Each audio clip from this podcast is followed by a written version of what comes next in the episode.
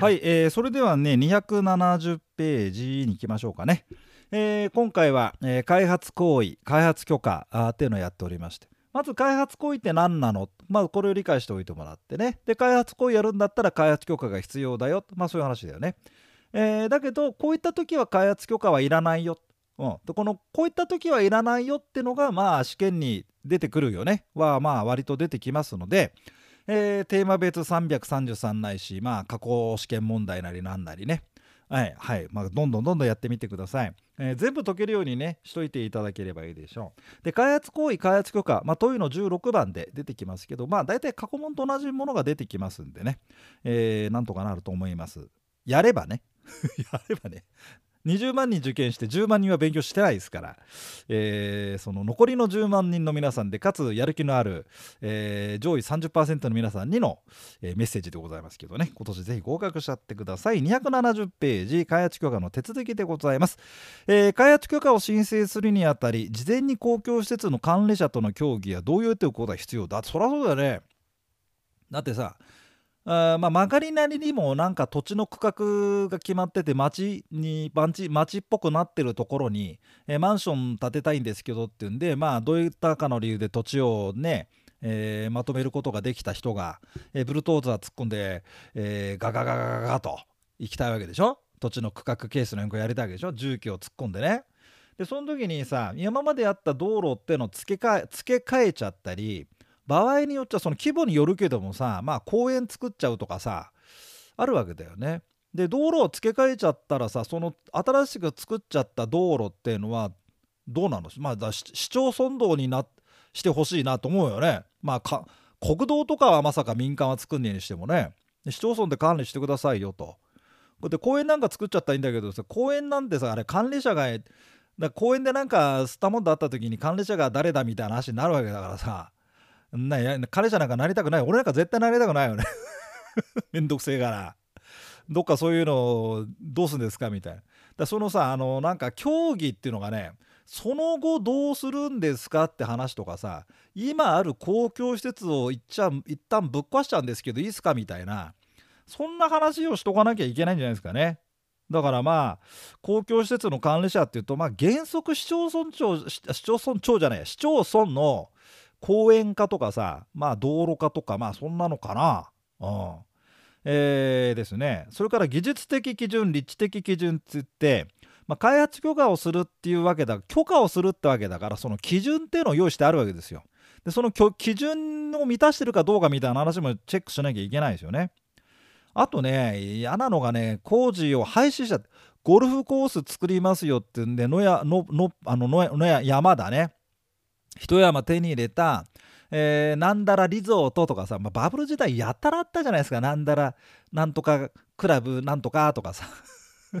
でそいつらさあのゴルフ場を作りますよってんでまだ出来上がってないのに会員権っていうのを発行してでこの会員権がバブルだったからね今だったらいくらだかちょっと分からないですけど当時会員権だけで2000万とか3000万とか言ってその会員権を転売するなんてさそんななんかマーケットも、ね、ゴルフ会員権がぼねあのまあ、絵画もそうでしたけども投機の対象になっちゃったんだよね。でだからあれだよでゴルフ場作りますよ会員権発行しますよで先に出来上がってもねえのに会員権だけばらまいちゃってさ金集めてさ、うん、会社が潰れちゃってゴルフ場できませんでした ずいぶんあったじゃん。ほんでゴルフ場を作る開発行為どうなったんですかって言ったら放棄。放棄っての。知らんぺーでさ。で今まで山だったからそれなりに安定してたのにそこにブルトーザー突っ込んでさ木とか根こそぎ外しちゃって途中まで地肌むき出しにしてたよ。ああ。やめたっつってんの。雨とか降った。どうすんのみたいなさあったんすよね。工事を廃止っていろいろあったんですえーそんなこと思い出しましたね。50代の皆さん。ね。へへへなんだあれ。平成2年3年ぐらいかな。ああちょうどバブルが終わってからねあのジュリアナ東京ってのはね最後のやけくそでやってましたよね。ちなみにあのジュリアナ東京でバブル時代のバブル時代の象徴でジュリアナ東京って記事があるけどあれ違いますよ。バブルのど真ん中の時はキングクイーンですからねディスコで言うとね。それでバブルが崩壊してやけくそでジュリアナ東京だったからまあいいや、えー、鍵括弧1番開発許可の手続き。全体の流れ。開発許可申請の段取りですね、えー、開発許可の申請をして審査があって開発行為があって工事完了の届け出ちょっと星印しといて。後で出てきます。工事完了。工事完了の届け出があった後じゃないとその開発行為で作った土地の上に建物建てらんないのよ。だってあのー、あ工事完了の広告ね一番右側。ごめんごめん。で工事完了の届け出をして検査があって問題なくて工事完了の広告ごめんこっちだね。広告があった。ここ星印ね、うん、でそれからそのその作った宅地の上で建物、まあ、また特定工作物とか、えー、工事ができますよ。建築工事が建設工事ができますよ。そういうこと。鍵括弧2番許可申請前の段取りでございます。開発許可を申請しようとするものはあらかじめあらかじめですよ。まず公共施設の管理者とどうするんですかと。開発行為に関係がある公共施設変更を加えちゃう既存の公共施設の管理者と協議。そこもあるね。協議同意。協議同意。うん。まあそうだね。えー、それからその下開発行為により設置される公共施設新設した公共施設を管理することとなるものとの協議、うん。えー、だからまあだ例えば道路かなんかでこの道路廃止しますよ付け替えますよで同意を得てで新しくこっちに付け替えますんで、えー、その管理をお願いしますなんてね、え、同意協議が一発のところもあれば、えー、今まで全然なかったんだけどそこに公園を作ることにしましたんで、えー、講演家の皆さんすいませんあの協議したいんですけどみたいな。何月何日に、えー、まあ、出来上がりますんでそれからこうだあでなんてねやるのかもしれません。協議同意、えー、新設の場合は協議ですね。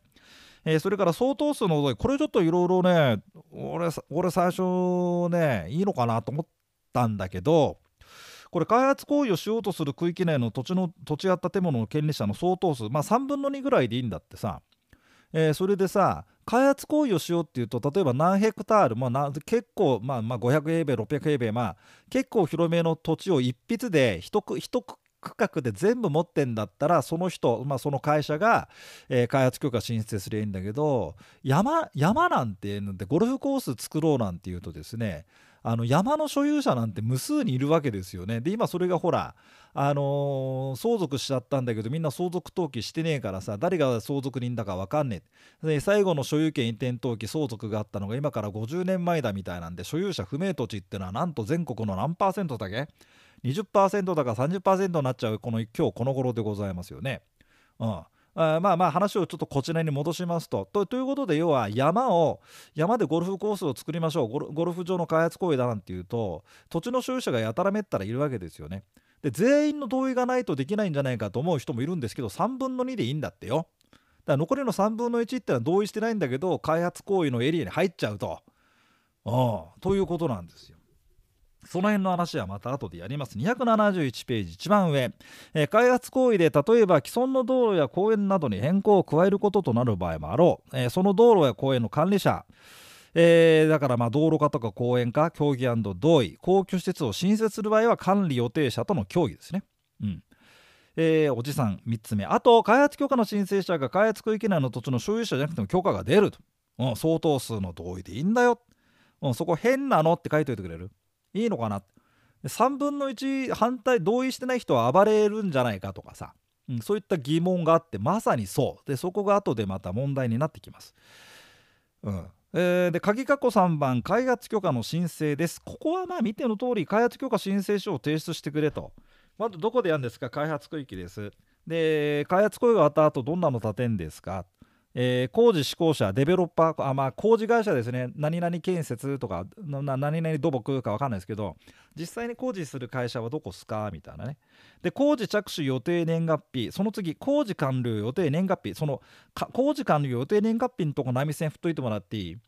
この工事完了予定年月日っていうのを開発許可申請書に書くじゃん、うんまあ、プランとして。でこの工事完了予定年月日なんだけど往々にしてですね後ろにずれ込みませんか？ねもうちょっと工事が伸びました。よく聞くでしょこういう話っていうのは。でちょっとその時の対応もありますんでちょっと予定完了のとこちょっとねマーク振っといてください、えー、おじさんここのこの開発許可申請書には公共施設の関しては同様書面とか協議書面とかそんな書面も添付することになってますと、えー、念のためですがと。予定建築物の用途だけでいいよと。はいその次いきましょうか。272ページの一番上、えーと、関係方面とちゃんと話し合った云々。その下、括弧の4番、開発許可の基準。で、許可申請しましたよと、さあ、基準に合ってるかどうか、まず技術的基準。えー、都道府県知事らはですね開発許可の申請があった場合技術的基準に適用しておりかつ申請手続きが法令に違反していないと認めるときは開発許可をしなければならないするじゃない。だからここ裁量規定じゃないんだよね。あの、技術的基準のまあ要はこの基準をクリアしてるんだったらばあの、でもちょっとここでなんかやらせたくないなっていうことで不許可とはできないんだって。うん、許可しなきゃいけません。だからもう動いちゃうんですね。話が動いちゃいます。で、そこにストッパーがあります。立地的基準。市街化調整区域、そこ丸太いて、市街化調整。ここでほら、市街化調整区域がわかんないと総崩れになっちゃうんですね。市街化調整区域。ね、そこガリガリマークよ。うん。での開発行為については技術的基準に該当するほか、その次の目線、立地的基準のいずれかに該当。ハードル設けだね。で、技術的基準にクリアしていれば市街化区域だったら GO ですよ。だけど、ちょっと待って、うん、あ待てよと。ストッパーがあるぞと。第2ハードルがあるよ。調整区域でしょと。えこれさ、技術的、立地的基準って言うんじゃん。だつまり、市街化調整区域のそこで開発しなきゃならない言い訳。うん、言い訳。どれに該当すんのってんで列挙されててこのどれかに該当してる子だったら許可してやるよって。言い訳があるんだ。いこのど市街化調整区域で開発行為する言い訳って何てうんだろうね。こういう理由なんですよ。えー、開発許可の基準は2つありましておじさん。どんな区域であってもこれをクリアしてくれと、えー、技術的基準は市街化調整区域あ技術基準と市街化調整区域での立地基準立地的基準ね。えーと、リリーが言ってます。立地的基準っていうハードルは用意されてます。で、技術的基準の例があるんだけど、まあ、ここ細かくなって、まあ、すごくいっぱいあるんだよ。すごくいっぱいあるんだけども、えー、かいつまんでやってます。はい。例えば、えー、用途予定建築物の用途が用途地域は地区計画に適用してる。もう地区計画ここで分かんないともう総崩れだよね。うん。排水施設が適切に設置とかさ、まあこんな。話。あと開発行為ね、えー、3分の2の同意とかさそんな話。えー、あそうそう273ページ。さっきのさ話よ。3分の1の人は同意してないわけだよね。見切り発車だって一番上、えー、例えば Z 社が開発行為をしようとする区域が以下のような場合 D さんは同意していないけど開発許可が出ちゃいます。見切り発車的に開発許可が出ちゃいますよ。D さん。でこの場合 D さんは同意してないもんね。うん。開発行為なんかさせないからってどうせそうなるよね。そうなったらねえー、開発行為を受けた区域だけどデイさんは自分の土地だってことでここに建築物建てちゃってもいいのよ。うん、でそうすると全体の計画が狂うじゃない。うん、だからどうしても Z 社はさ若手にさ「おら早くまあ出るのよ、まあ、地地上げしてこいよこら」いや課長だからなかなかじゃねえんだよこれまあこっちはまあ開発行為のプロジェクトいくらかか突っ込んで止まったんだからならお前ご路上できなかったらどうすんだこらなんてね。うん。えどうこれよな。犬の死体ぶら下げるとか。バブル時代です。バキュームカーの糞尿ぶちまける。バブル時代です。ねおっかない人たちがいっぱいいましたよね。ああ。そう。デイさんの身柄の無事を祈ります。はい。えー、技術的基準の例でございます。自己居住用の運のここもちょっと参考であのね水道などの給水施設が適当に水道などの給水施設ってだから浄水場とかでしょ？こんなものはさあのあのなんていうの？個人住宅の賃金な開発行為じゃこれ関係ないですけどだからやっぱあの別荘地かあそうよ。あのね俺もねあの宅建ダイナマイターズもう何年か前のダイナマイターズの男子がいたんだけどでそれがもうなもう何十年か経っちゃってんだよね。でそうするとね某大手不動産会社のリゾート開発部かなんかのさ部長かなんかになっちゃって。でこの間電話かかってきてさ大沢先生久しぶりってもうもう20年ぐらいの付き合いなんだけどおお久しぶりになってちょっとさうちの新卒にさ先生宅建でさちょっと喋ってよとガイダンス、うん、ギャラ払うからっつってお願いしますってもう立場が逆になってるんですよね。で、ぜひ、ぜひ、えー、私にお金ください。金やから来いやなんて言われてね、あの、元の生徒に会いに行って。どうも生徒様みたいな感じで「あ先生ちょっと喋ってくれ」つってねやった。そしたらね いや本当はそうは言い方しませんよ。ちょっと面白おかしく脚色しますよ。私はコメディアンですからね、ええ、でね彼にねちょっと別荘地案内してよっつってさすっごいんだよ。千代田区と同じ面積だって。もうなんか何ヘクタールの開発行為だもちろん取るよとか言ってさ。そしたらねあの別荘地かなんかなんですよ。だ自宅じゃなくてものすごい何何ヘクタールしたかな。うん、なんかあんまり規模がでかくて分かんなくなっちゃったの俺。で車で案内してもらってそしたらねこれやってたよ。水道などの給水施設が適当に適当に配置してる。これがさ自前の水道なんだよねっつってさあの普通さあの水道っていうとあなんで公共何区が区とか市町村がやってる水道だけどあのそういったところ行っちゃうとね民間の水道なんで市営公営じゃなくて市営の水道になっちゃうんだってね。うん。